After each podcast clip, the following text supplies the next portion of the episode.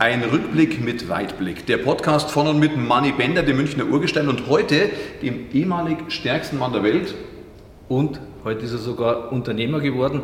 Und ob er da erfolgreich ist, das werden wir gleich erfahren und bleibt dran. Ein Rückblick mit Weitblick mit dem Münchner Urgestein Manny Bender. Präsentiert von New On Ads, Vintech Autoglas, Die Bayerische, Molto Luce, Ensinger Mineralwasser, Ducati Motor Deutschland und Greitner Service Gebäudereinigung. Und jetzt, viel Spaß! Herzlich willkommen, meine Damen und Herren, zu einer neuen Ausgabe von Ein Rückblick mit Weitblick. Natürlich von und mit dem Münchner Urgestein Manny Bender. Und vorhin haben wir Rätsel gemacht, unserem heutigen Gast, ehemals stärkster Mann, heute erfolgreicher Unternehmer. Ja, genau. Jetzt ist er nämlich da. Matthias Steiner, herzlichen Dank, dass du dir die Zeit nimmst, in meinen Podcast zu kommen. Ich habe mich riesig, riesig gefreut, ja, dass es geklappt hat. War nicht so leicht mit dir, weil du ja in Wien lebst ja, und nicht so oft in München bist. Daher herzlichen Dank. Das hat dem Leben in, in Wien nichts zu tun, sondern München äh, äh, bin jetzt immer erfolgreich dran vorbeigeschrammt. Also relativ wenig immer zu tun gehabt, leider, ehrlich gesagt. Aber wenn ich da bin, dann ist es schön, wenn man ein bisschen in Dialekt reden kann. Gell? Danke für die Genau. Einladung. Eben, genau. Was mir gerade ein bisschen getroffen hat, ist Rückblick. Ich bin noch nicht einmal 40 und das muss man schon. Aber das ist sein Motto. Das ist, sein Motto. das ist immer der Rückblick. Alles okay. Aber ich bin gerade erschrocken in meinem Gott. Du kriegst noch keinen Award für dein Lebenswerk. so, so, alt, so alt bin ich schon. Ja, wir fangen immer an. äh, Die Bayerische präsentiert ja immer so, ich fange mit fünf Schwarz- oder Weiß-Fragen, wo, wir- wo ich hoffe, dass wir da schon ein bisschen was rauslocken können. Und ich weiß, es, werden, es wird schwierig werden für dich. Für mich, Ja, weil es geht gleich los mit Deutschland oder Österreich. ja, schon, da, da schon eindeutig. Ja. Deutschland. Ja. Uh. Ja. Dann reißen oder stoßen.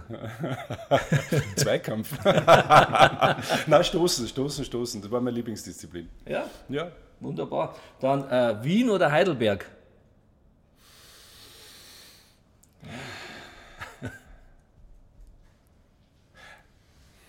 Du kannst es ja erläutern. Also. Nein, ich kann das schon erläutern. Beides ist beides wunderschön, aber ich muss ehrlich sagen, Heidelberg, die Größe ist einfach schöner. Ich finde das angenehmer, wenn man, wenn man mit dem Radl das schnell locker durchradeln kann. Ja, wobei, ja doch. Ein geborener Wiener sagt das, er geht lieber Ja, nach das Heidelberg. ist Wahnsinn. Ich liebe Wien, ich bin, glaube ich, bestimmt dreimal im Jahr in Wien. Ja, aber es ist schwer, weil wenn du, wenn du mich fragst, Lüneburg oder, äh, keine Ahnung, irgendwas anderes nochmal, Rotenburg ob der Tauber, ist alles so wunderschön. Gestern war ich in Leutkirch mit dem Rennradl, auch eine schöne Stadt. Also alles irgendwie. Das sind, da, da gibt es kein Schwarz, das ist grau.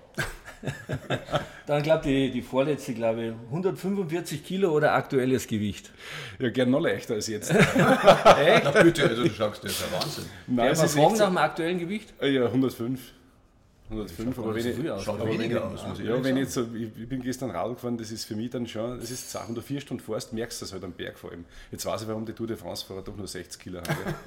das ist noch ein Unterschied. Und dann die letzte ist Tanzen oder Das kann, oder. ja, oder. Wow, Das ist ja, die Single von Matthias Steiner, ja, ja, oder? ja, ja, genau. Zurück, zurückgeliebt. Jawohl. Na, das auf jeden Fall. Tanzen ist, ist, gehört nicht zu meinen Talenten. Du Das, warst ja ich, ja, das, das, Erfolgreich. das war, ja, das war harte, harte Arbeit mit einer, mit einer Profitänzerin, die, halt, die wirklich sie zehn Stunden mit mir jeden Tag gequält hat. Das war nichts anderes als einfach, das in, in den Muskel rein zu trainieren. Na, tanzen ist schön, aber ich, ich kann es trotzdem nicht wirklich. Singen ist einfach, oder? Schöner. Schöner, für mich, ja. für mich vom, vom Empfinden her. Ob es einfacher ist, ich glaube, das ist auch, wie es- gegeben ist. Wie weit, wie weit hast du es geschafft in die Charts? Nein, nicht so weit, es ja richtig. Nein, es ist dann auch, das war, ist dann relativ bald Corona gekommen. Es war nicht so, dass man gesagt hat, es geht, du brauchst dann neue Lieder, musst weitermachen. Und ja, dann bist du natürlich als Anfänger schnell mal weg, wenn du nicht gerade der Überflieger bist, ein Ed Sheeran oder so. Dann. Gehen wir mal auf deine sportlichen Erfolge ein. Ja. Olympiasieger, ja, ich glaube, das weiß jeder, 2008 Weltmeister bist geworden. Was ich, ja, was ich ja total geil finde, ist ja, er ist ja dreimal österreichischer Meister geworden und zweimal deutscher Meister. Ja. Ja, da kommen wir auch gleich später auf das Thema zurück. Ja. Gibt es auch wenig, glaube ich. Bambi-Gewinner, ja, bei Let's Dance haben wir schon angesprochen gehabt. Ja. Und jetzt kommt es, und nicht zu vergessen, ja, 2010 hast du die sächsische Sportkrone noch bekommen. Ja, ja Sauber. weil ich in Chemnitz beim Verein war. Bin Sauber. Äh, durchgehend für Chemnitz gestartet. Das waren die ersten, die mir geholfen haben, wo ich nach Deutschland gekommen bin. Und äh, da bin ich dann schon so ein bisschen eine treue Seele. dass ich nicht sage, so, ich gehe zum nächsten Verein. Es ist ja nicht so, dass dann einen anderen, einen exorbitant anderen Vertrag gibt bei uns. Da gibt es halt einmal ein paar hundert Euro mehr im Jahr und ich glaube, da verzichtest du dann und sagst, äh, nein, ich bleibe wirklich. Der Aufwand war natürlich immer nach Chemnitz zu reisen, dann mal in Heidelberg war man stationiert. Aber ähm, na, da bin ich dann schon, das, das vergesse ich dann nicht, wenn mir jemand wirklich hilft.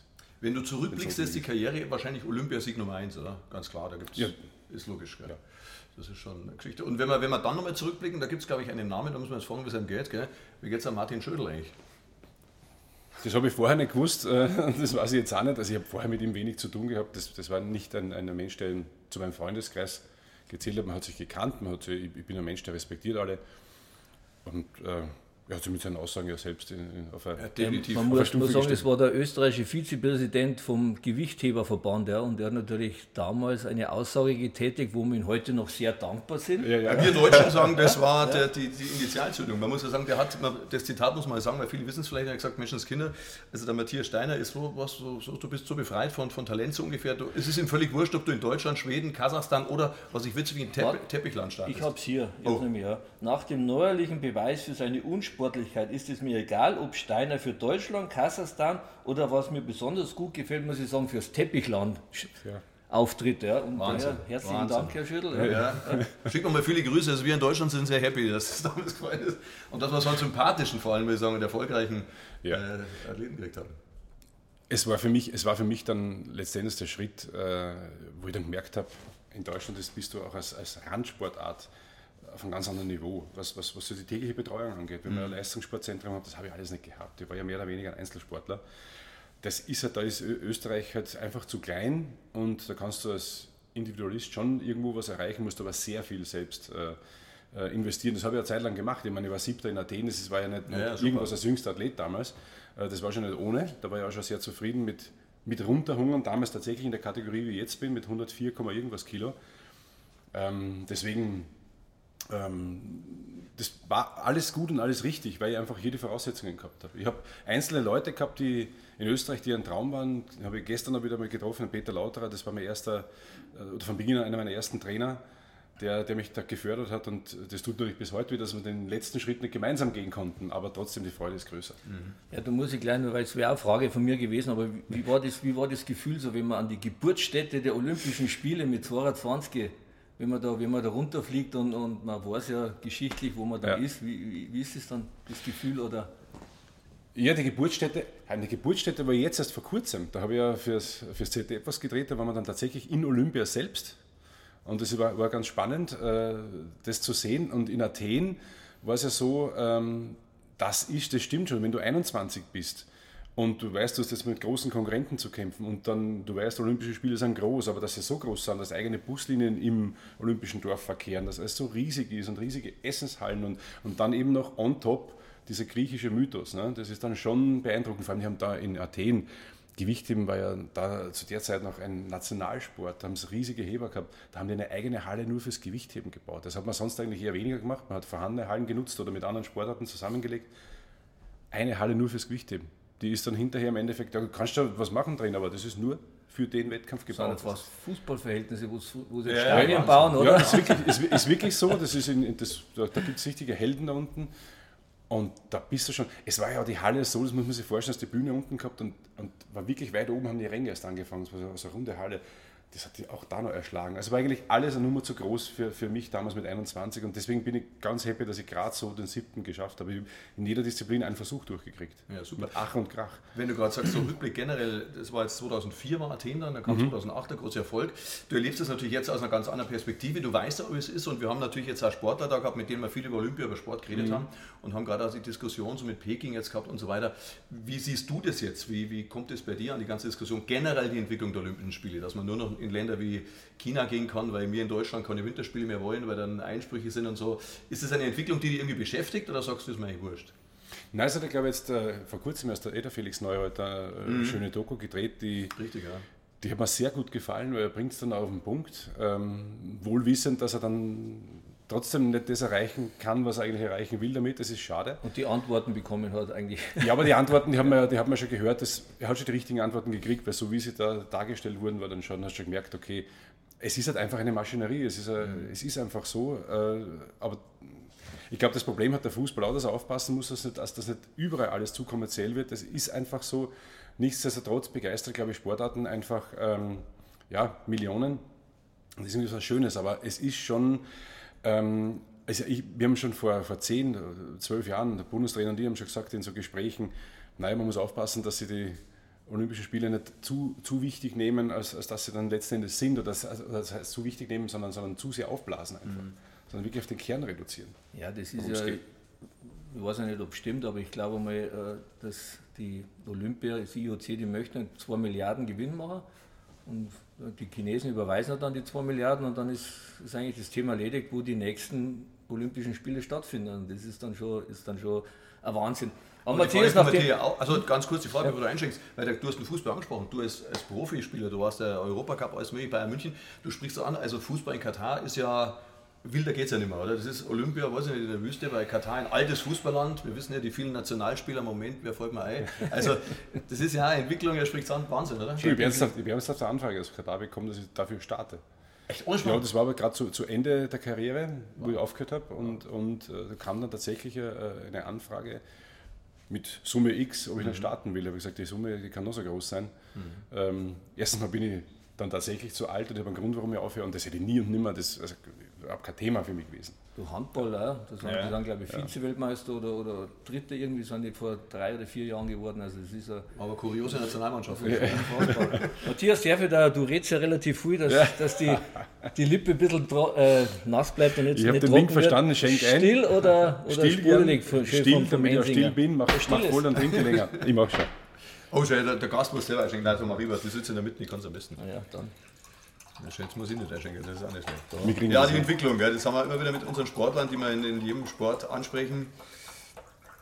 Ja, der Fußball wird es überleben, weil der Fußball wahrscheinlich immer seine Fans hat. Aber du sprichst das an, auch die, die, die Sportler. Bist du die dann einmal, du hast gerade angesprochen, in Deutschland besser aufgehoben vorgekommen als, als Sportler, als Gewichtheber. Ist es in Österreich dann so, dass da kennt man den Wintersport natürlich, allen voran Skifahren, man hat das Gefühl, wer die Streif gewinnt, ist dann natürlich ein, ein Nationalheld, ist ja völlig klar, oder, oder Olympiagold gewinnt.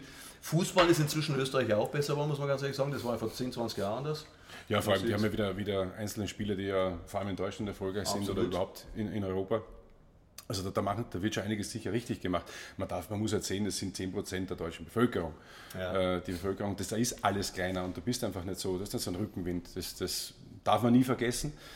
Ähm, aber das System ist mehr, das ist mehr auf Kultur ausgerichtet. Und ähm, es ist vielleicht gar nicht so schlecht. Also mich hat das ja ganz gut entwickelt und du wirst selbstständig. Aber wenn du irgendwann an so einen Punkt kommst, wo du nicht weiterkommst, dann wird es halt schwierig.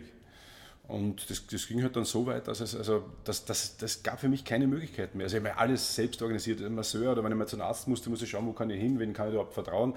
Ähm, und bis hin dann zum, zum Trainer. Also es gab immer Trainerschwierigkeiten, äh, jemanden zu finden, der wirklich äh, Ahnung vom, ist ja doch ein Sportart, wo du halt ja, da, muss der Trainer schon sehr, sehr gut sein. Und ähm, das hat man mir dann zum Schluss auch noch weggenommen und, und, und einen Trainer vor die Nase gesetzt, wo ich gewusst habe, das wird halt dann nichts. Menschlich mochte ich ihn, aber fachlich war es halt dann äh, nicht zielführend und dann war für mich entweder aufhören oder woanders hingehen. Aber wo gehst du hin? Also ich wollte jetzt nicht irgendwie ein komplett neues Leben anfangen. Ich war ja nicht unglücklich da. Ich war, äh, in einer, bin in einer guten dörflichen Struktur groß geworden. Aber, ja. Hast du eigentlich mal schwere Verletzungen gehabt? Ich habe nur eine einzige, die, die wirklich äh, etwas schwerer war. Das war äh, ein, ein Anriss an der Sehne. Das ist aber nur deswegen entstanden, weil man monatelang oder länger sogar am, am anderen Knie eine Entzündung nicht gesehen hat. Im, da war im Knorpel eine Entzündung. Die hat kein Mensch dann gesehen, weil es immer wehgetan und bin so lange ausgewichen, dass man dann links einfach dann mal die Sehne überlastet hat. Das war das Einzige. Die hätte man nicht mehr operieren müssen.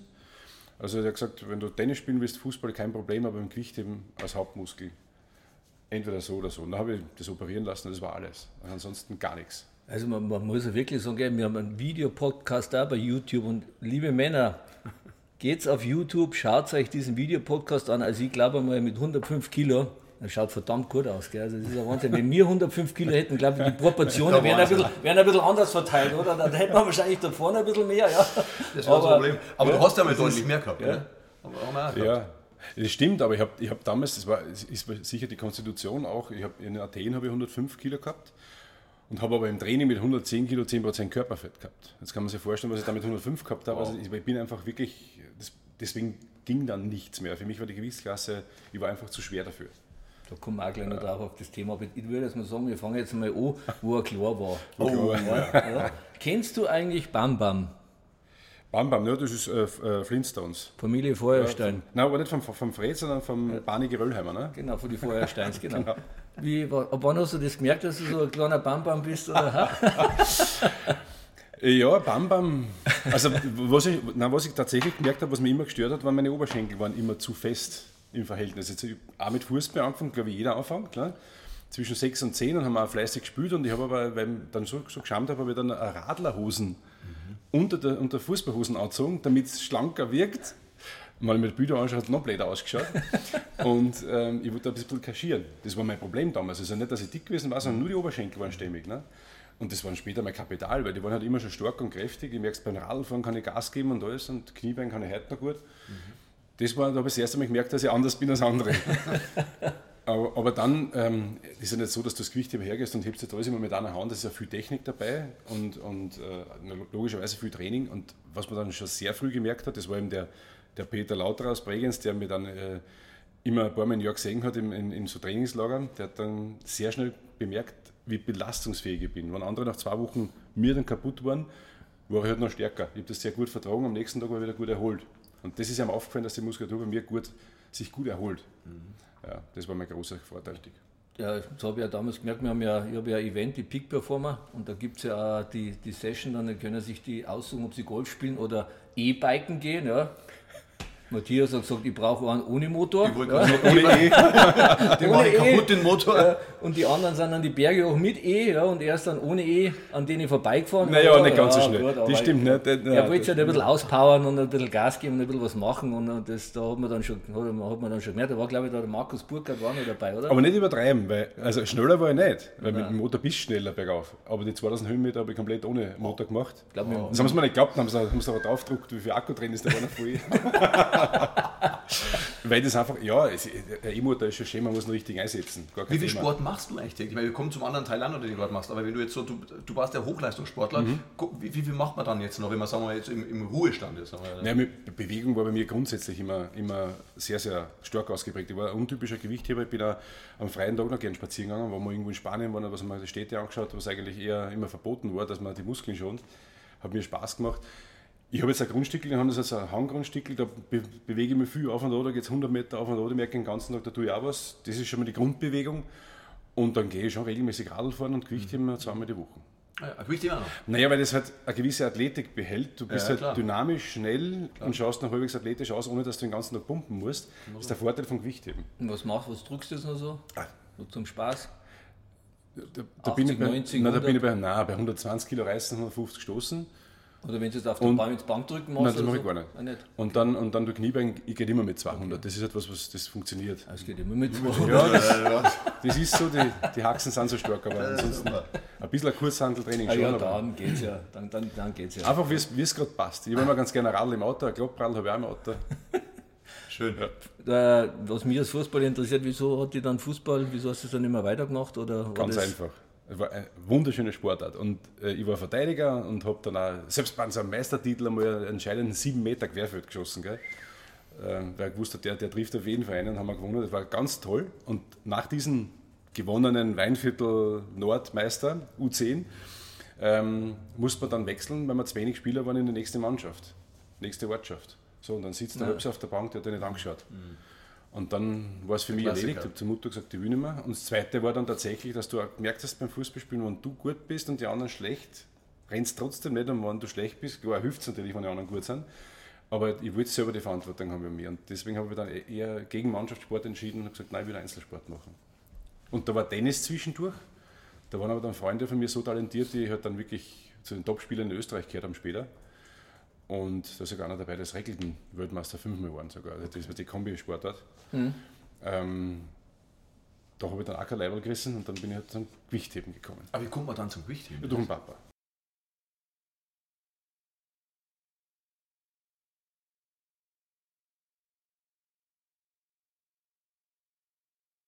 Ah, okay. Der hat das halt immer, immer als Hobby betrieben. Seit 1957 war das in, in Wien, war der viel unterwegs und hat dort Hat der Titel gewonnen oder war der Meister? Ja, später bei den Senioren, dann ab plus 35, da, sind wir dann, da haben wir eigentlich unsere Urlaube überall verbracht auf der ganzen Welt und dann waren die Seniorenweltmeisterschaft und da ist er dann sehr oft Seniorenweltmeister geworden. Das schon, ja. Aber äh, in aktiven hm. Phase nicht. Da hätte er viel mehr trainieren müssen. Da hat er zweimal die Woche trainiert. Jetzt haben wir ja gerade beim, beim Gewichtheben, das ist ja eh klar, äh, haben wir vorhin schon angesprochen, da wo du in, bis, immer bis 105 Kilo, in der Klasse warst bis 105 Kilo und dann irgendwann äh, habt ihr gesagt, okay, jetzt äh, gehen wir in die Supergewichtsklasse ja. und dann, ja, dann nehme ich da mal schnell 45 Kilo zu, oder? So, mhm. so oh, zack, 45 Kilo draufhauen und dann, äh, also wenn ich jetzt überlegen da, die müssen halt jetzt 45 Kilo zu nehmen, ich wüsste gar nicht, wie das, wie, wie, man, das, wie man das schaffen soll. Wie, ja, war, wie hat da der Ernährungsplan ausgeschaut oder, oder wie ist, was ist da so abgegangen? Das ist auch ein gewisses körperliches Talent, das man dann hat, entweder man nimmt gut zu oder nicht. Aber ähm, es war ja so, dass ich die 110, die ich schon als Übergewicht im Training gehabt habe, immer schon aufpassen müssen, dass es noch mehr wird.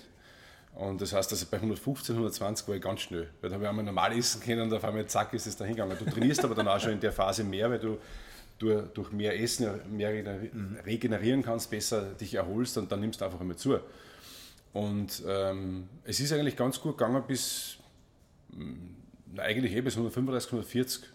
Das war schon okay. Und dann habe ich aber gemerkt, ähm, der, der, der, wahnsinnige Trainingsumfang, den ich gehabt habe, und die Belastung, du musst einfach äh, ähm, wie genau mehr essen, dass du dann wieder Gewicht verlierst. Also dann ist wieder losgegangen, dass ich das viele Training halt immer extrem viel nachbrennt. Was hast du am Tag gegessen? Dann? Das war dann, nein, eigentlich schon äh, relativ normal, wobei es waren dann schon mal zwei, drei Teller Nudeln dabei. Ja, statt an, einer Portion wirklich zwei, drei volle Teller zum Mittag. Das schaffe ich auch. Und so. ähm, das kriegt man schon hin, ja. Ähm, aber dann waren tatsächlich Kohlenhydratshakes. Also Kohlenhydrate ist ja letztendlich das, wo man wirklich ja. zunimmt. Äh, Eiweiß allein ist eher für den Muskelaufbau interessant, aber du nimmst nicht wirklich zu. Und äh, Fett kannst du nur begrenzt aufnehmen und deswegen ganz viel Kohlenhydrate. Und das war, der, das, war das, das einzige, aber nur flüssig dann, also zusätzlich flüssig, weil sonst hättest du gar keine Chance gehabt. Da bin ich ja froh, dass ich Fußballer geworden bin. Ich, habe ich hab, ich hab die Veranlagung gar nicht, weil wenn ich erzähle, was ich früher alles gegessen habe. Wie waren das, was, was hat man für Idealgewicht also in, der, in der Bundesliga oder ist das wurscht? Ja, Idealgewicht. Was sagt denn der Loran, was sagst du da wieder mit dir rum, ja, also ich, ich, bin ja, ich bin ja 1,86 groß und momentan habe ich jetzt 88 Kilo aufgehört, habe ich mit dem Fußballspielen gewichtsmäßig 82 Kilo. Und angefangen bei Bayern München, 72 Kilo. Oh. Also da war ja. Ich erinnere mich an schöne Autogrammkarten auf Opel. Super. Ja, du rennst ja, das ist ja was. was und ich habe hab jeden Abend immer nur Wurstsemmel gegessen oder Tafel ja. Schokolade und das ja. aber jahrelang. Und ja. ich, habe hab nie, im Urlaub habe ich mal zwei Kilo oder mal drei Kilo zugenommen, wenn ich mal vier Wochen Urlaub gehabt habe, ich drei, war ich stolz. Und dann habe ich eine Trainingseinheit gemacht und war, zack, war, weg, war alles wieder alles weg, sogar ja. noch weniger. Ich habe gesagt, das ist ja Wahnsinn. Ich kann essen, futtern. Ich habe eine Verbrennung vom, vom aller, heute zu heute auch noch. Aha. Weil das, was ja immer noch ist, also mir sollte normal ganz anders ausschauen, aber ich habe halt einfach vom lieben Gott eine gute Konstellation gegeben, dass ich eine gute Verbrennung habe. Also herzlichen Dank. Ja, das, ist schwierig in der Hungerphase, dann verbrennst du nämlich. Ja, aber jetzt mittlerweile was, was nichts zu essen kriege ich schon ein bisschen, wenn ich jetzt, meine, ich war jetzt sechs Monate krank, also da merkt man es dann schon, dann ist alles nicht mehr so, ja. so stramm wie normal. Also aber noch jetzt, Ich muss jetzt auch wieder anfangen, ein bisschen zum, bisschen, bisschen zum Joggen. Ja. Dann, äh, ja, dann legen wir gleich mal los zu dem, zu, zum Wendepunkt deines Lebens, oder? 2008, ja? Bist du eingebürgert worden, ne? oder? Genau, im, im, im Januar, das war dann das war eigentlich eine Punktlandung, oder? Das war kurz vor knapp, ja. Es war eigentlich noch ein bisschen, ein bisschen früher als offiziell vorgesehen war, weil du, hast, du brauchst wirklich die drei Jahre, das angesucht habe ich ja im, im Sommer 2005 und du brauchst eigentlich mindestens drei, also normal acht Jahre zur Einbürgerung. Und das dann ein bisschen Leben und Arbeiten und alles und nach drei Jahren, insbesondere Vorkommnisse gibt, wie im Sport, ja, aber eben trotzdem drei Jahre und das heißt, es war so gerade mit Sommer hinkommen und dann war aber klar, der muss sich qualifizieren auch noch offiziell. Und das geht dann nicht mehr im August. Ja. Und ähm, hat das dann schon noch hingekriegt, dass man das, äh, das gibt es halt dann Mittel und Wege, Gott sei Dank. Aber nichtsdestotrotz, das war kein Weg an, an, an am, am, legalen Prozess vorbei, sondern das war mit komplett Einbürgerungstest, mit Fragen, das, das ist damals neu aufgekommen. Ja, das Grundgesetz habe ich, habe ich dann lernen müssen. Und es war schon extrem, extrem spannend, was, weil ich wirklich glaubt habe, das gibt es alles nicht. Du, du, sprichst ja fließend Deutsch und bist nicht so weit weg und das wird schon irgendwie gehen. Es hat nicht funktioniert. Weil in Deutschland die Länder ähm, mehr Gewalt haben. Also ich, ich glaube Ende 2005 hat der Bund in Berlin schon gesagt, ja, der wird eingebürgert. So. Aber du kriegst keinen Reisepass, solange das Land das nicht sagt. Und da waren wir in Sachsen damals eben gemeldet. Und äh, weil ich dachte wegen der Sporthistorie, dass es in dem Bundesland sehr, sehr schnell geht, aber da gab es dann zu der Zeit ähm, ein Eiskunstlaufbad, das ebenfalls ähm, die Aljona Savchenko genau. aus, aus, der Ukraine eingebürgert hat. Und da gab es aber mit Trainerprobleme aus der Stasi-Vergangenheit. Da kann ja keiner was dafür, das war halt so. Ja. Das ist passiert und das hat nur leider Gottes mich erwischt, dass, ich dann, dass man bei mir dann vorsichtiger war. Oh, wow. Schnell auf gar keinen Fall. Ja, bist du, bist du dann nach der Einbürgerung bist du dann gleich Europameister geworden? Also im, im, im, Im Reißen Europameister, Im Reißen, ja. ja. Zum Und ersten dann im Mal Stoßen 200 Dritter. Kilo gerissen, ja. und im, im Zweikampf dann Vize-Europameister. War eigentlich schon mal ein gutes Warm-up, oder? Ja, so? man hat, man hat mir eigentlich den Titel tatsächlich ernsthaft weggenommen mit einem ganz normalen Videobeweis, den es bei uns damals auch neu gab. Ja, dass man sagt, da sitzen nochmal fünf, fünf extra Kampfrichter und schauen sich Videos an, wie der Kölner Keller. Ähm, nur ist der, wie, da sitzen dann wirklich 80 plus. Ja. Die, hängen dann so vom Bildschirm. Das war echt witzig. Ich brauche, glaube ich, schon mehr Kontaktlinsen, als überhaupt bis zur Ja, Brünn also, sehen, ich weiß oder? Nicht, das oder? war echt witzig. Und da hat man schon gesehen von allen Seiten, dass der, dass der Lette äh, wirklich extrem nachgedruckt hat und das, das ist einfach ungültig. Und man hat ihm den gültig gegeben, ich bin Zweiter, aber ich bin, war total verärgert und dann hat unser Trainer gesagt, da hat er gesagt, sofort beruhig dich, ist wurscht, ist Europameisterschaft unwichtig, in vier Monaten wird es interessant und du bist nicht der Favorit, sondern der. Alles gut, lass ihm der Favorit sein. Und der Lette hat tatsächlich in, in Peking seinen letzten Versuch versemmelt. Hat er, die haben einen Steigerungsfehler gemacht äh, vorher, also taktisch unklug und wir waren halt gescheiter und ich habe den letzten Versuch gehabt und letzten Endes habe ich einen wichtigeren Wettkampf zwischen uns gewonnen. Mit, mit was für einem Ziel bist du eigentlich nach, nach Peking? Mit Gold. Ja? Es war aber so, also das Ziel war in den, Let- in den Jahren, wo ich, wo ich nach Deutschland gekommen bin und man schon gemerkt hat, im Superschwer, da, da geht was weiter, eine Medaille möchte ich auf jeden Fall haben. Das ist sehr realistisch. Aber du weißt ja nie, ich meine, in, in, in, in Sydney zum Beispiel, da, da hat ja der, der Sechste da eine, eine exorbitante Leistung gemacht. Das ist nie immer gleich, das ist unterschiedlich bei den, bei den Olympischen Spielen. Wobei ich sagen muss, es war die vierthöchste Sieglast in den Olympischen Spielen überhaupt. Ähm, das heißt, so, so, so schlecht war dann meine Leistung. Ne? Und ähm, es war, aber, es war der, der letzte Wettkampf in Heidelberg, äh, der Testwettkampf. Da habe ich dann Weltjahresbestleistung gestoßen auch, mit 250 Kilo zum ersten Mal in meinem Leben. Und, und da war eine Pressekonferenz dann und da sagt der Trainer, ja, wir wollen eine Medaille holen. Und dann sagt, na stopp, wir wollen Gold holen. Hat keiner, mehr- hat keiner geschrieben. Einfach nur, ja, Me- Medaillenhoffnung und, und hat niemand, es war, war einfach uninteressant. Da hat es ja Dirk Nowitzki gegeben, Hambüchen, die waren ja alle schon Superstars. Und da kommt so ein Gewichtheber irgendwo daher und, und äh, redet irgendwas von Gold. Ich, bin ja, ich habe mich ja informiert, hast äh, 451 Kilo hast du im Zweikampf gemacht. 461. Vier- Das war Olympia, oder? Ah, vor Olympia. bei Äh, dem, bei dem Nein, Wettbewerb vier, vier, du hast vier 451, ja, Genau. genau. Und 290 dann bei. Olympia hast du dann nochmal alles nochmal eine, ja. eine draufgesessen. Und vor allem das Interessante, was du ja gerade gesagt hast, ist ja der allerletzte Versuch. Ja. Du warst der allerletzte Teilnehmer in diesem, in diesem Wettkampf. Ja. Was hast du für Gedanken gehabt? Was war da? Ja, also was schon, mal schön, was schon mal schön ist, ich bin ein Wettkampftyp tatsächlich, was schön ist, dass ich nicht da sitzen musste und warten musste, dass irgendwie der Russe oder der Lette das Gewicht fallen lässt, sondern dass ich es entscheiden konnte. Ist natürlich der Druck umso größer. Wieder Elfmeter, der entscheidende, letzte, ja, genau das Gleiche, so muss man sich das vorstellen, aber das, ähm, in dem Moment war mir klar, es, es gibt nur diesen einen Versuch. Ich weiß nicht, was in vier Jahren ist, keine Ahnung, es ist nur jetzt und ich habe nichts mehr zu verlieren, jetzt alles rein und muss aber sagen, technisch war er nicht besonders der Versuch. Äh, Der war wirklich mehr Brechstange. Und äh, also wenn man das analysiert, wenn man Videomesstechnik, da habe ich in, bei der Europameisterschaft vier Monate vorher deutlich schöner gehoben. Das habe ich jetzt gar nicht gewusst, dass da mit Video noch gearbeitet wird. Aber Ja, das ist im, im, im Training, wenn du wirklich in der Weltspitze sagen, du willst noch eine Spur besser sein als die anderen, ist das entscheidend. Weil du hast wirklich die, diese, diese komplette Bewegungskurve, die muss das Athlet auch lernen. Ja, wie, wie, wie die Rückenstellung zu sein hat, also nicht zu weit vorne, nicht zu weit hinten, die Beschleunigung von V1, V2, Vmax, also Maximalgeschwindigkeit, die ganzen Parameter musst du kennen. Ja, und, und, und dann kannst du optimal das auch in, in den Kopf rein, ins Muskelgedächtnis auch reintrainieren. Ne?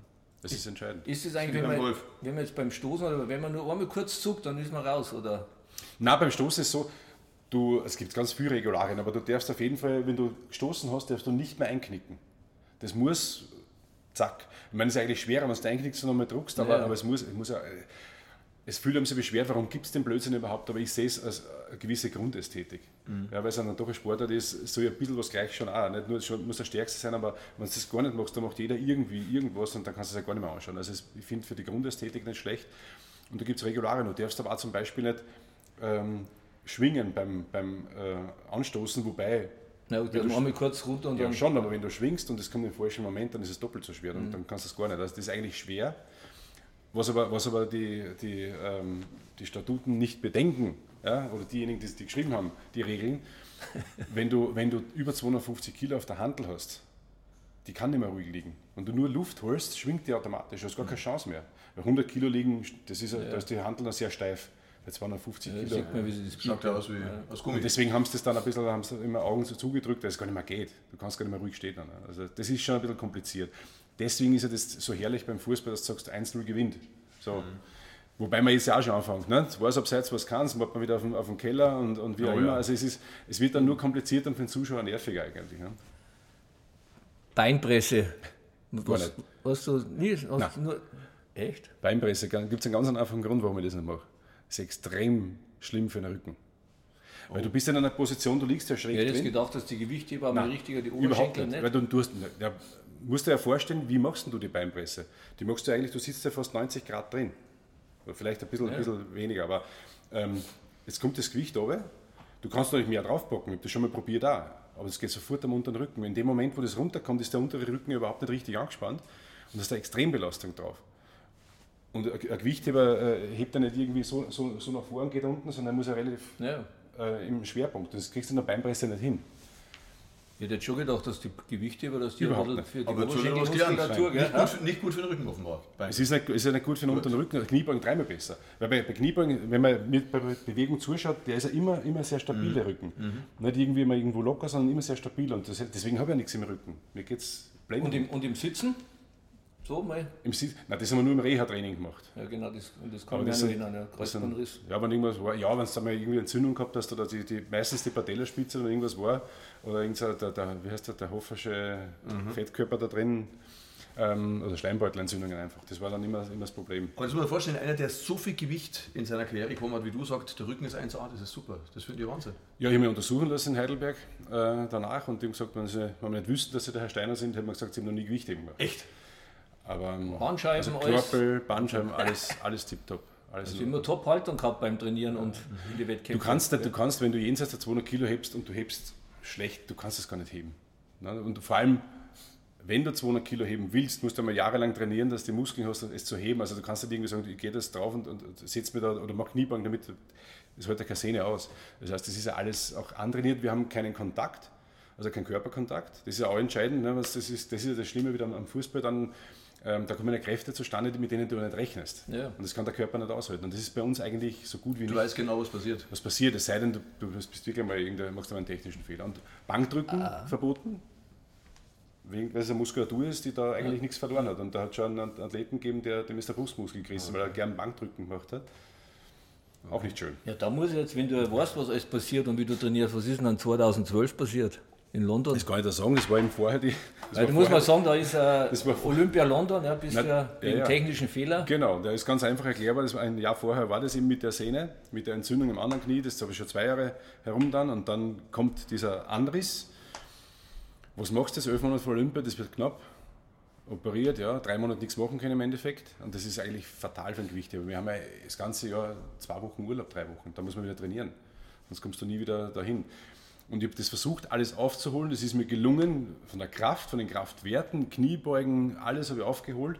Aber ich habe zu wenig technische Versuche im, im Maximalbereich im Training gehabt. Das ist ja von der Zeit nicht ausgegangen. Ich hätte ein, zwei Monate gebraucht. Und deswegen war das auf der, auf der Bühne eher so ein unsicherer Matthias Steiner, was die, was die, die, die Technik angeht. Die war nicht stabil genug. Aber wenn ich das schon 20 oder 15 Jahre gemacht habe, ähm, ist es dann doch in dem Bereich, musst du das halt tagtäglich so trainieren, dass das funktioniert. Und das hat nicht gereicht. Und deswegen äh, habe ich einen technischen Fehler gemacht, indem ich mit der Schulter zu weit vorn war. Und dann kommt, kriegt die Handel so eine leichte Kreisbewegung, das geht nach hinten und normalerweise fliegt er nach hinten runter. Und die Kreisbewegung war zu wenig und ich Depp hab glaubt, ich kriege in der Hocke, ich kriege das schon irgendwie, aber wenn du in der tiefen Hocke sitzt, hast du ja keine Kräfte. Da muss das perfekt draufkommen. Das tut ja schon weh beim Zuhören. Und dann ist Ja, er und, dann, und dann ist halt, die Handel hat den Weg gesucht und nicht nach hinten, sondern dann nach unten, weil ich nur dagegen gedruckt habe. Ne?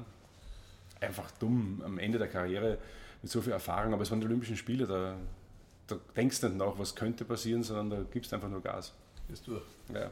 Aber keine schwere Verletzungen gekriegt oder? oder? Da, also da, da ist das Nackenband war dann angerissen, ich habe dann wirklich Prellungen im Brust gehabt. Schwere Verletzung, nein, nur das Nackenband an. Naja, das wächst ja wieder, das wächst ja wieder zusammen und, und, und ähm, durch die Muskulatur hast du das erstmal nicht gemerkt. Ich habe dann schon monatelang so Probleme gehabt, wenn ich jetzt sicher Treppen runter bin und, und gestolpert und habe mich festgehalten, war sofort wieder alles dicht. Aber es war nur so eine Reaktion vom Körper. Das hat einfach ein paar Monate gedauert, dass das wieder weg war. Aber heute merke ich gar nichts mehr davon. Nichts. Aber die Zeit hast du dann, äh, hast du dann auch gut genutzt, oder? Da ist ja dann relativ viel Rummel auf dich ein, eingeflossen oder eingedrungen. Ja, du warst ja dann relativ viel unterwegs in diversen Fernsehsendungen. Also, da weiß ich, früher, wo wir mal eingeschaltet haben, wir haben immer da, Matthias war immer schon da, gell? Let's Dance ja? und was ist dabei naja, das, ja. Haben wir vorher schon gehabt, genau. Bei Jauch und also auf jeder Fernsehsendung. Ja, genau, Schlag, Schlag aber, du, da aber du wolltest eigentlich noch gar nicht aufhören, oder? Mit, mit dem Gewichtheben, oder? Das war jetzt ja nicht, dass du sagst, pass mal auf, jetzt nehme ich mal die Fernsehsendungen mit und dass, dass mich alle kennen und dann. Nach Peking jetzt? Ja. Also nach Peking ähm, war das für mich, nach einem Monat hört das eh wieder auf. Weil das ist jetzt Olympia und Olympiasieger, okay, das ist dann vielleicht mal was Besonderes für die Öffentlichkeit und dann ist es vorbei. Und deswegen natürlich jede Sendung, glaube ich, wo die Einladungen kamen. Und die wurden aber immer mehr und nicht weniger. Und dann ging es plötzlich um Gagen, die ich halt vorher im Gewicht nicht gehört habe. Und man denkt, ach du Schande, jetzt musst du aber mal überlegen, äh, weil, sie dann Sendungen schon geschritten haben, wie Jahresabschlusssendung zum Beispiel. Und dann haben wir gedacht, was, mach, was machst du jetzt? Brauchst du jemanden, der dir ein bisschen berät. Und dann hatte ich halt nach einem halben Jahr Management, weil dann, ich, gesagt, ich will damit nichts zu tun haben, ich will das nicht verhandeln, ähm, weil vielleicht zieht man mich sogar über den Tisch. Also es war ganz, es war, ja, du kennst das Business nicht. Und ähm, es, war wirklich, es war wirklich dann so extrem, dass ich teilweise gar nicht mehr gewusst habe, in welcher Stadt ich munter bin, weil das jeden, jeden Tag woanders gewesen Es war extrem dann. Da habe ich dann gewundert. Und da war ja dann die Frage, warum, ob ich mir das erklären kann, warum das so ist. Und dann habe ich gesagt, naja, momentan haben wir ja im, im, im Sport Deutschland war das größte Problem damals tatsächlich im Herbst 2008 äh, in Ballack seine linke Zehe, glaube ich, oder rechte. Ich weiß nicht, der hat, der hat dann wirklich ein Zehenproblem gehabt. Ähm, und das war ja der Fußballer dann und, und das war das größte Problem. Ich gesagt, da habe ich ja das Gewicht hier anscheinend auch noch ein bisschen Platz daneben. Also eher mit Augenzwinkern gesagt, da gab es halt keine anderen großen Sorgen und äh, deswegen habe ich das mitgenommen. Und ähm, es war dann schon schwer, nach dem ersten Jahr wieder da zurückzufinden, weil 200 Kilo sind immer 200 Kilo schwer.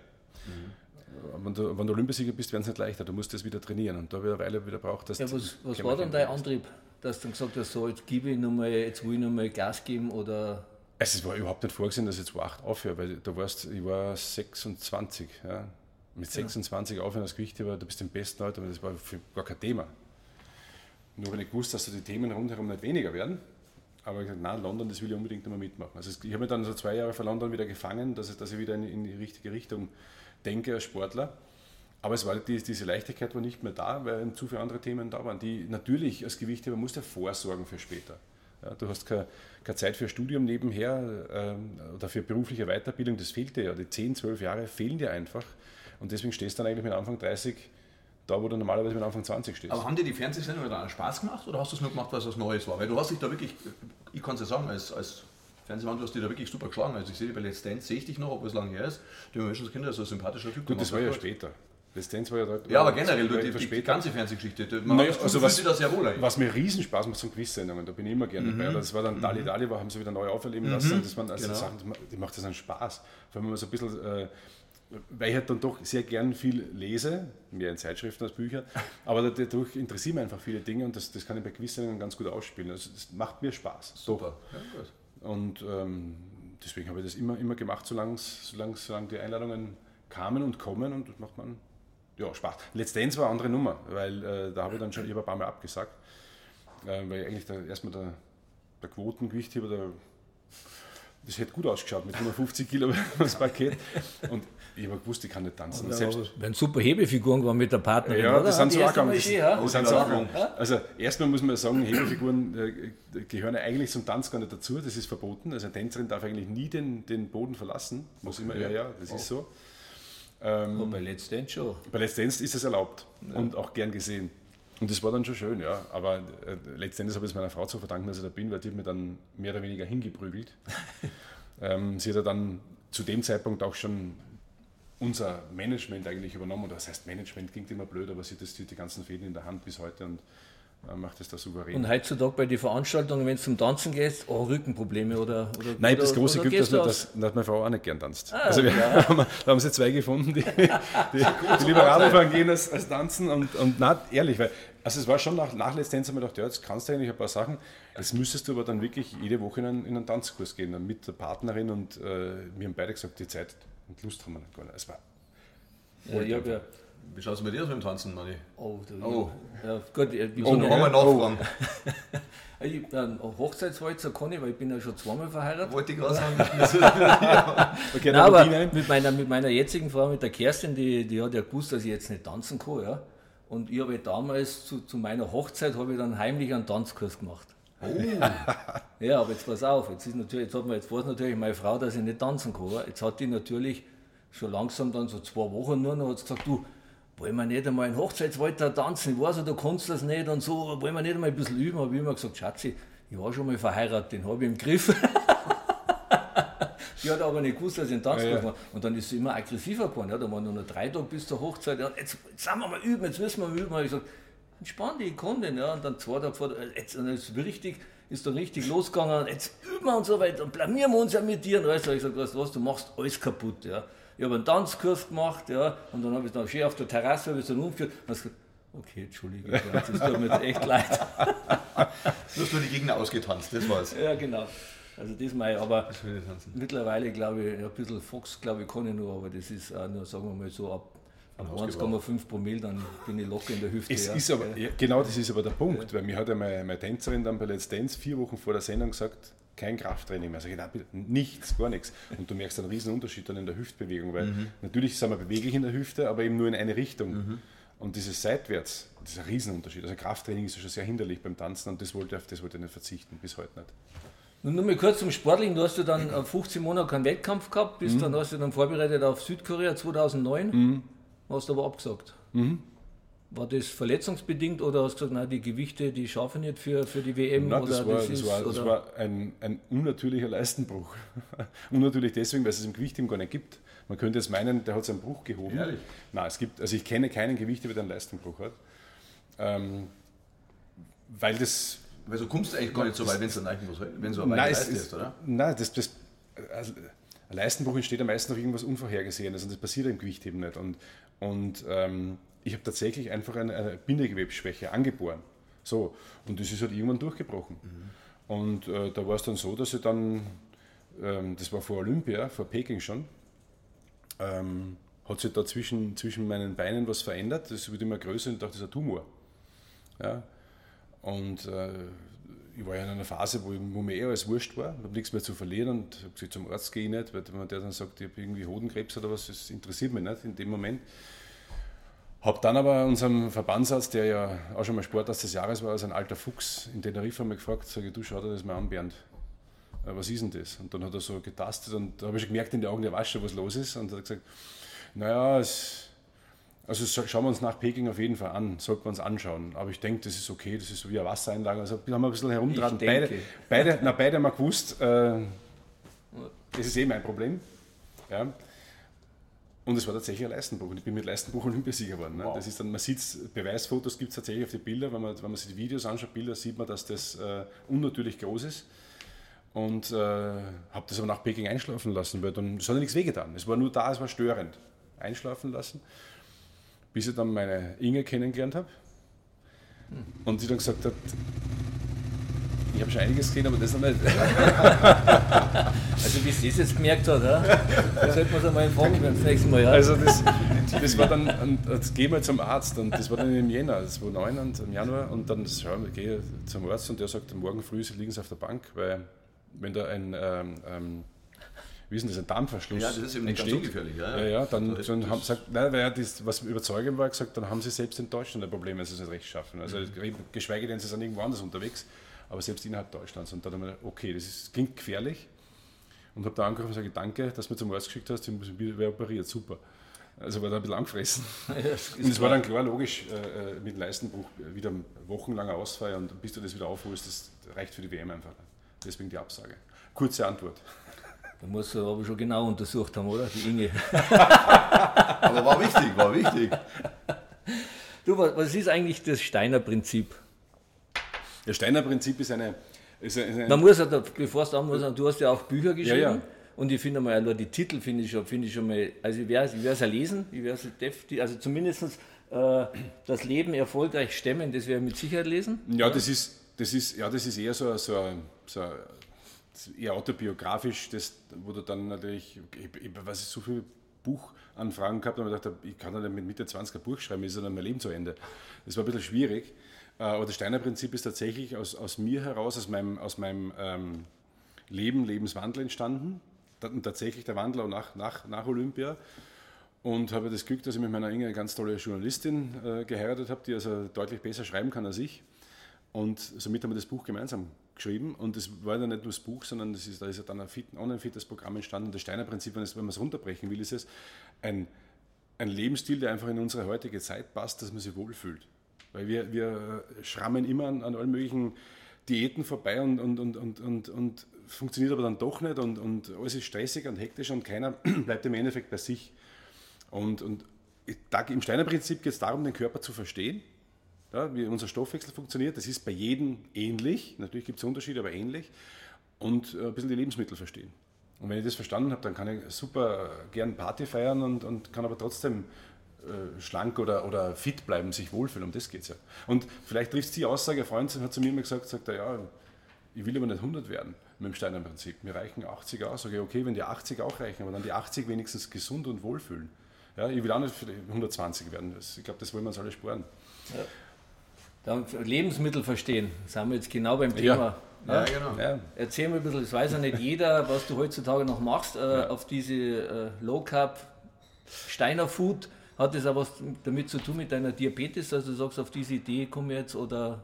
Na, da spielen mehrere Faktoren. Es war tatsächlich so, als, als, als Diabetiker, Typ 1 Diabetiker muss man sagen, es ist eine Stoffwechselerkrankung, wo du kein Insulin produzierst, kriegst du natürlich mit, wo wie viel Kohlenhydrate und Zucker drinsteckt und wie viel Insulin du brauchst. Und Insulin ist ein, letzten Endes ein Hormon, das die, das die Fettverbrennung auch stoppt. Und je mehr Insulin du brauchst, umso mehr Fett lagerst du halt auch ein. So ganz, ganz primitiv ja. erklärt. Jetzt leben in einer Überflussgesellschaft, dass wir halt äh, nicht nur, nicht nur Hauptmahlzeiten essen, sondern da die Brezen, da ist Bier, da Schokoriegel und, und da muss man dagegen steuern. Und ich habe in meinen Lesungen mit dem Steiner Prinzip, da habe ich weit über 50 Lesungen in ganz Deutschland gehalten, habe festgestellt, die Leute wollen etwas anders essen. Sie würden gerne besser essen, aber, aber nicht etwas anderes. Das heißt, darf ich statt der Limonade die Light-Limonade nehmen zum Beispiel oder, oder, oder irgendeine äh, Light-Schokolade, was, was es auch da gibt. Also sie wollen Ersatz. Und gerade bei unserem Lieblingsessen, bei Brot und Brötchen, gibt es halt dann nicht wirklich was. Äh, weil das ist halt, da ist halt Korn drin und Weizen. Hm, Weizen, ja gut, Weizen ist, ist, ist, ein anderes Thema, aber die Menge an Kohlenhydraten vor allem. Und das wollen wir einfach so reinstopfen. Das geht also alles nebenher, alles to go und von der Leberkassemmel und, und, und ich habe nichts gefunden, aber beim Abnehmen ging es mir schon so, da wo ich gemerkt habe, jetzt wenn ich weniger Insulin verbrauche, wie mache ich das eigentlich? Immer nur die Nudeln weglassen und, und Brot weglassen, ich kann dann nur mehr Salat und Fleisch essen, das kann es ja auch nicht sein. Und auf der Suche äh, habe ich Gott sei Dank einen, einen Bäckermeister gekannt, einen Freund äh, aus Niederbayern, ja, der das ein kleines wissenschaftliches Genie ist. Äh, und äh, wir haben uns da gemeinsam äh, erstmal so ein Toastbrot entwickelt, das am Anfang gewöhnungsbedürftig geschmeckt hat, aber es hat funktioniert. Haben wir gesagt, okay, da müssen wir es dran tüfteln. Und das haben wir dann gemacht, das war 2014. Und äh, haben geglaubt, zwei, drei Jahre später haben wir der Produzenten, haben wir das am Markt, das ist alles super, das reißt uns aus den Händen. Die Zeit war noch nicht reif. Das war alles noch so, war sehr früh und war aber auch gut so. Wir haben ganz viele Produkte in der, in der Zeit äh, entwickelt und wir haben von Deutschland bis Österreich alle möglichen Produzenten abgesucht, bis wir dann jemanden gefunden haben, der tatsächlich unsere Produkte in den Markt bringt und sind dann 2020 damit erstmal erfolgreich gestartet, haben wir schon im Discounter dann Aktionen gehabt und mussten uns dann aber entscheiden, welche Richtungen gehen wir dann. Wollen wir jetzt äh, im Discounter liegen, im, im Einzelhandel, wenn wir es online vertreiben, dann kam eh Corona dazwischen, das hat uns die Entscheidung abgenommen. Also war es erstmal der Online-Shop, ja es ist so. Ja, ja. Systemgastronomie ist eingestürzt, weil wir haben auch ganz tolle Burger-Buns, die, die 2 Gramm Kohlenhydrate haben, aber ganz normal schmecken, du merkst wow. keinen Unterschied. Und äh, seit diesem Jahr äh, machen wir kein Lizenzmodell, also wir geben, vergeben keine Lizenz, sondern jetzt machen das äh, Inge und ich zusammen komplett alleine und haben also die Firma Steiner Food jetzt aufgebaut mit Mitarbeitern. Wir stellen jetzt laufend Mitarbeiter ein und das hat also eine ganz andere Richtung. Und jetzt seit diesem Jahr kann ich wirklich sagen, dass ich Unternehmer bin. Das, das ist, äh, mit, allen, in eigener Hand. mit allen Konsequenzen und mit, allen, äh, mit aller Verantwortung, die du dann hast, auch den Mitarbeitern gegenüber, aber auch dem, dem Kunden gegenüber. Und das ist schon, schon ein großer Aufwand, weil wir so viele Produkte haben. Es geht jetzt auch in Richtung Nudeln zum Beispiel. Nudeln ja, mit weniger Erzähl mal bitte, was, was, was da so für Produkte gibt oder was da Also hast. aktuell im Onlineshop zu kaufen gibt es äh, äh, Brot, Brötchen, und äh, so hell und dunkel jeweils. Dann gibt es Porridge und Pancakes. So, das ist, das ist fertig, was im Shop steht. Äh, in der, in der letzten, Im letzten Feinschliff, das heißt in der Produzentensuche eigentlich sind wir jetzt bei Nudeln. Ähm, Burger Buns äh, testen wir jetzt auch noch, das, das, diese Woche sogar wird getestet. Das musst aber alles, du musst dann alles erstmal, du brauchst dann Verpackungen, du musst schauen, welch, welchen Vertriebsweg wählst du. Bei Burger Buns macht es natürlich Sinn über, über, über Systemgastronomie, das geht erst jetzt wieder los. Und jetzt mit, eben mit dem, mit dem wachsenden Mitarbeiterstab kann ich das jetzt alles machen, weil bis, bis, bis vor kurzem haben wir das ja mehr oder weniger alleine gemacht. Ja. Ähm, mit, natürlich auch mit dem, mit dem Lizenznehmer, aber, aber es war halt unsere eigene Sache. Und jetzt wird es jetzt wird's, jetzt wird's eine das, größere Das interessiert mich schon mal. Ich stehe im Laden, sage dass ich Eiweißbrot zum Beispiel. Gibt's, ja. habe ich auch schon gesehen. Wie, wie, wie funktioniert das? Blöde Frage. Wie schaffe ich, werde jetzt viele interessieren draußen, ich isse gerne Semmel, isse gerne Brezen, mhm. da sage ich, klar, da sind Kohlenhydrate drin. Ja. Wie schaffst du das jetzt, eine Brezen zu machen oder eine Semmel oder was, die schmeckt, aber weniger Kohlenhydrate hat? Was nimmt sie anders her? Was sollst du nicht? Also es sind, es normalerweise sind drei bis vier, maximal fünf äh, Zutaten drin. Ja, genau. sind 15 drin. Oh, wow. Damit es aber so aussieht wie, äh, wie eine Semmel, und damit es also schmeckt. Also das Toastbrot, wenn es dann Toast ist, ist, da ist wirklich da ist so gut wie kein Unterschied. Oder bei okay. den Nudeln, äh, da ist minimaler Unterschied. Du merkst, du merkst es vielleicht, aber, aber ganz wenig. Es geht ja darum, dass der Genuss erhalten bleibt. Mhm. Das ist das Entscheidende. Ähm, mit welcher Sache wir natürlich zu kämpfen haben, ist, dass eben, du hast es angesprochen, Eiweißbrot, das ist äh, in, in aller Munde, Eiweiß haben auch viel drin. Ähm, ich darf ja Low Carb nicht direkt auf die Produkte schreiben. So, da gibt es also gewisse Gesetzgebungen, das wurde nicht festgehalten, ab wann Low Carb beginnt. Mhm. Äh, somit habe ich dann eigentlich Lower Carb, aber es ist ja Low Carb, weil ich als Typ 1 Diabetiker brauche zum Beispiel für meine Produkte kein Insulin. Das heißt also, äh, ich, ich, schütte also äh, kein Insulin aus oder ich muss es nicht spritzen und ja. die Fettverbrennung läuft weiter. Das ist, das ist der Kernpunkt. Was will ich eigentlich damit erreichen? Das heißt jetzt nicht, dass ich ein, ein, ein Low-Carb-Fanatiker bin, den ganzen Tag nur Low-Carb essen und dann kannst bei jeder Party, wo du eingeladen bist, kannst nichts mehr essen. Sondern diesen Überkonsum, den wir haben, dass ich hergehe und sage, so zu Hause, ich würde trotzdem gerne mal Semmel essen, dann nehme ich das von Steiner, weil dann kann ich, da brauche ich kein Insulin und dann lege ich mal meinen Käse drauf und habe vollwertig gegessen, mhm. habe noch viel Ballaststoffe drin, das darf man auch nicht unterschätzen, weil das ist etwas, was, was immer ganz gern unter den Tisch gekehrt wird und es klingt ein bisschen böse Ballaststoffe. Ja, gut, Dabei haben die eine ganz tolle Funktion im Körper und das merkt man bei uns auch nachweislich, dass das ähm, dass auch am Klo alles besser geht. Also mich hat er jetzt, mich hat er erwischt schon. Ja, und, Häng am Haken, das finde ich super. Ja, und das, es, ist, es ist wirklich so. Und es ist ein Riesenunterschied. Und, und auf die Frage, wie ich dann locker mein Gewicht halte und Freude strahle, das ist nicht nur der Sport, das ist einfach die Ernährung. Und wenn ich merke, ich war jetzt dreimal wo eingeladen, dann übertreibe es, äh, habe es übertrieben, dann, dann gehe ich zu Hause her und esse meine Produkte, wobei ich aufgrund der Ballaststoffe schon regelmäßig esse. Es macht einfach Sinn. Immer wieder einbauen. Esse aber trotzdem auch äh, natürlich mal ein Wiener Schnitzel, warum nicht, wenn es mir schmeckt. Ja? Ja, die Frage muss man mal, die wird jetzt wahrscheinlich nicht, äh, ich werde jetzt nicht der Erste sein, aber wie hat sich das vereinbaren lassen, Diabetes und Hochleistungssport mit, das ist ja, war das für die da ein Problem oder? Naja, es ist. Oder, oder am Anfang nur die Umstellung oder irgendwas? Da gibt es zwei, ja na, da gibt's zwei Antworten. Äh, also zum einen bin ich reingewachsen, habe es ja mit, mit Ende 17 gekriegt, das heißt, da war ich so gerade an der Kippe Leistungssport oder nicht Leistungssport. Und ähm, da kriegst du erstmal die Diagnose und dann ist klar, das ganze Leben ist vorbei. Du bist eigentlich äh, letztendlich habe ich 50% Behinderung, äh, wenn man so will, wenn man im Katalog nachschaut. Und ähm, dann musst du erstmal wieder das Gehen lernen, wie, das, wie der ganze Stoffwechsel funktioniert, Insulinspritzen, Zucker messen, äh, wie, welche Lebensmittel wirken wie. Das ist in den ersten Monaten wirklich sehr, sehr, sehr, sehr haarig. Und dann habe ich es versucht, mit dem Leistungssport zu kombinieren oder mit dem Gewicht zu kombinieren. Und da merkst du schon mal, wo deine Grenzen sind. Und die, warum beide Antworten? Zum einen brauchst du für beides Disziplin für Leistungssport und für Diabetes. Ja. So, das hat sie die Hand gegeben. Und zum anderen aber, es ist bis heute so, ich bin jetzt seit über 20 Jahren Typ 1 Diabetiker, dass ich dann trotzdem regelmäßig auf meine Uhr schauen muss, passt also auf, mein, auf, mein, auf meinen Blutzuckersensor schauen muss, passt denn der, der, Zuckerwert, was esse ich denn nachher, gehe ich mit Mann jetzt noch was essen zum Mittag, esse ich dort nur Nudeln oder esse Fleisch, äh, wie ist der Ausgangswert, wann muss ich spritzen. Also es gibt heute auch schon mittlerweile Systeme, die das so ein bisschen äh, automatisieren, das ist schon sehr nah am gesunden Menschen dran, aber funktioniert auch noch nicht so hundertprozentig. Also äh, trotz aller Technik müssen wir trotzdem unseren Körper kennen und immer wissen, was los ist. Hat aber den großen Vorteil, ähm, dass mir der Blutzuckerwert oder überhaupt die, die ganz, das ganze Management äh, sagt, wann man nicht zu viel Stress hat. Also wo du einfach weitermachst oder du mhm. einfach gibst mhm. Vollgas, Vollgas, Vollgas und irgendwann mit 50 kriegst du einen Herzinfarkt, was du nie auf den Körper gehört hast, ist bei mir immer so der recht richtige Zeitpunkt, okay, der Zucker sagt, nimm dir mal fünf Minuten Zeit, schau mal, was los ist mit dir, kümmere dich um dich. Mhm. Und das sehe ich als, äh, mittlerweile als großes Privileg. Ja, es gibt schlimmere Krankheiten. Def definitiv. Aber auch schön. Aber ja, vor allem, wenn man so gut handelt wie du, muss man sagen. ja, aber es ist nicht einfach nur in der Tablette reinwerfen, das naja, war's schon, sondern ja, es ist, muss schon, ich habe die Verantwortung den ganzen Tag, auch beim Schlafen gehen. Wie komme ich die Nacht durch, damit ich gute, stabile Werte habe? Mhm. Das ist dann schon manchmal nervig. Jetzt muss ich meinen Ralf einmal eine Frage stellen Damit das so lange Antworten sind. Nein, nein, nein. Wie wichtig findest du jetzt das, das tägliche Trinken im Leben? Ja, ich muss sagen, ich trinke zu wenig. Du meinst jetzt aber normales Trinken? Ja, normales Nicht Bier Wasser. oder so? Ja, nein. Ja, es ist, es ist wichtig, glaube ich. ich meine, das, ist, das, das liest man überall und gerade mit Journalisten erzählen sie immer über ein gesund Leben und so weiter. Ich stelle selber fest, ich trinke viel zu wenig, glaube ich. Das ist ja... Neulich, neulich, neulich, neulich haben wir einen Beitrag, da sage ich drei Liter, dann sagt der Redakteur zu mir, das ist viel zu viel, drei Liter, zwei Liter, das ist richtig mit drei Liter, der stirbt ja fast. Und ich gesagt, um Gottes Willen, ich glaube zwei Liter soll man trinken, oder? Du warst wahrscheinlich. Ja, das, ich konnte die Zahlen nie nachvollziehen, weil ich komme auf 4 bis 5. Oh, Ich habe sonst gar keine Chance. Also du bist safe. Ich bin safe. Ja. Okay, nein, das ich ist hab's bei mir, bei mir wenig. Standard. Ja, man ist, ist ja bekannt, ja, der Ja, das ist Wahnsinn. Ich schenke mir so noch was. ein. zwei Drittel sind- be- besteht ja der Was Körper anderes. aus Wasser. Ja. Äh, immer sehr gern. Ist wirklich so, also vor allem, vor allem Wasser und äh, hat, Also- jetzt, hat ja jetzt in letzter Zeit auch Ronaldo bestätigt. Ja? Der trinkt ja viel Wasser Ja, echt? und, und ähm, ja, bin ich begeistert.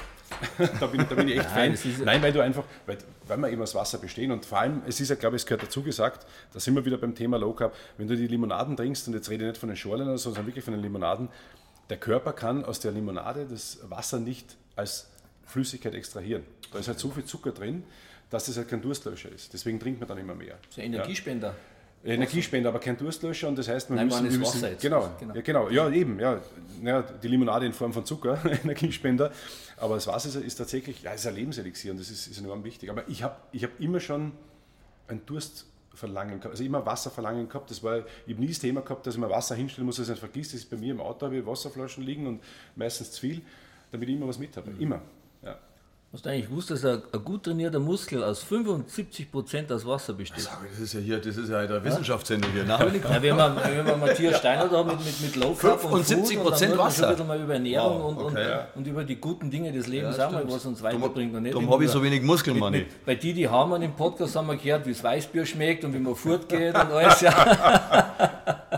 und bei Matthias Steiner, ja, wir reden heute mal ein bisschen über, über das so Gesunde im Leben. Wie, was, wir wollen ja auch mal alles so Über das- vielleicht über- mal ausschauen, ja, wie, wie der Matthias. Ja, mir nicht mehr, aber ich, ich hoffe, dass mir der ein oder andere Junge auch zuschaut und, und sich das anschaut, ja, was, wie der Matthias Steiner ausschaut. Ja, Über das 105 Bewusste Kilo, vielleicht eher, weil es ist ja nicht so, dass, dass, dass ich früher ein Kind von Traurigkeit war und natürlich in der, in der Jugendzeit, in der wilden Zeit äh, alles Mögliche erlebt. Ähm, vielleicht kauft man es mir jetzt nicht ganz ab, weil, weil ich das ganz anders natürlich lebe, aber mir geht es halt zum Beispiel so, wenn ich jetzt am Abend ein Glas Wein trinke, bin ich wach. Das wird mir so vielleicht sogar schmecken, aber ich bin wach und dann liege ich im Bett und denke mir, was mache ich jetzt? Und wenn ich keinen keinen Wein trinke oder keinen Alkohol trinke, dann schlafe ich acht Stunden wie ein Baby. Und das ist für mich, jetzt muss ich mir selber die Frage stellen, was ist mir wichtiger? Und deswegen habe ich tagsüber keine Probleme. Ich bin nicht müde, mir fallen nicht die Augen zu. Es sind Dinge, das ist, und ich glaube, man muss einfach ehrlich zu sich selber sein. Das ist für mich eigentlich das Steiner Prinzip. Wenn du ehrlich zu dir, zu dir selbst bist, was andere können das. Die brauchen ein Bier zum Schlafen und, und schlafen dann super. Okay, ich nicht. Die Frage, gibt es denn irgendwas, äh, eine Sünde, die du dann doch gern hast? Das klingt ja wahnsinnig, ich bewundere das sehr, sehr. Aber wo du sagst, Mensch, gut, der Wein ist nicht, haben wir gerade gehört, aber ist es dann vielleicht der Schokoriegel oder ist es irgendwas? Naja, süß schmeckt, schmeckt mir auch und deswegen entwickelt der Steiner Food auch, auch Muffins und, und, und Käsekuchen und alles. Das, das brauchen wir eben nur Produzenten noch. Das, das ist mir klar, weil das, das mag ja jeder. Ich habe aufgrund schon meines Diabetes und Rennradfahren brauchst du dann aber natürlich was Süßes. Und da gehe ich greife ich nicht immer zum Traumzucker, sondern dann, wie ich es jetzt gestern gemacht habe, fahre ich dann in zur Eisdiele, mache dort die Pause, esse Eis und dann fahre ich wieder weiter. Ob es jetzt das Optimalste ist, weiß ich nicht, aber ich kann es dann ähm, auch, auch mal genießen. Aber auf, um die Frage zu beantworten, am liebsten habe ich am Abend dann schon ein schönes Stück Bitterschokolade. Also da muss man lange suchen, bis man eine findet, die einem schmeckt. Aber 85% darf es haben und wenn der dann richtig schön langsam zergeht, das ist für mich schon genug. Soll ja auch sehr gesund sein, je bitterer, der gesünder. Ja, aber auch nur ein- bis zu einem gewissen Maße. Ja. Ja, gut, aber. Jetzt bin ich mal gespannt, vielleicht kann ich jetzt doch noch ein bisschen fangen mit einer Frage. Warst du schon mal am Oktoberfest? Ja, tatsächlich. Ah. Also ich ich habe ich hab, ich hab sehr lange lang Nein sagen müssen, war sehr lang nicht. Das hat irgendwie nie funktioniert. Hat auch nie passt, weil die WM bei uns meistens Oktober, November ist. Da, da brauchst du gar nicht hingehen. Und es war vor, also kurz vor Corona noch, hat mir tatsächlich Henry Maske mal eingeladen. Der hat einen Tisch gehabt. Und äh, wir kennen uns ja auch schon ein bisschen länger und besser. Und, und dann hat er gesagt, "Geh, kommst mal. Und, und äh, war, war schön, war ein schöner Abend. Ja. Was hast du dann getrunken? Äh, dadurch, dass ich es nicht mehr weiß, gehe ich vom Wasser aus. Na wunderbar. Super. Hast du noch eine Frage? Nein, ich muss sagen, ich bin, ich bin begeistert, muss ich sagen. Großes Kompliment, das ist toll und wie du es rüberbringst, ich ich finde das super. Die Bücher lese ich auch, muss ich ganz ehrlich sagen, weil das ist auch ein bisschen ein Spleen dafür, für das Thema. Wir müssen jetzt nur schneiden, damit wir, damit wir in, die, in die Zeit passen. nein. Nein. Danke Ja, für die Einladung. Matthias, herzlichen Dank, dass du die Zeit genommen hast. Ja. Und ihr wisst ja, Gewinnen beginnt mit Gelassenheit. Dieser Rückblick mit Weitblick wurde Ihnen präsentiert von New On Ads, Wintec Autoglas, die Bayerische, Molto Luce, Ensinger Mineralwasser, Ducati Motor Deutschland und Greitner Service Gebäudereinigung. Ja, und wenn es Ihnen gefallen hat, dann sagen Sie es gern weiter über Brieftaube, Instagram, was weiß ich. Und wenn nicht, Manni, was machen wir dann? Ja, dann Machen wir löschen. Bis zum nächsten Mal. Pfiat euch.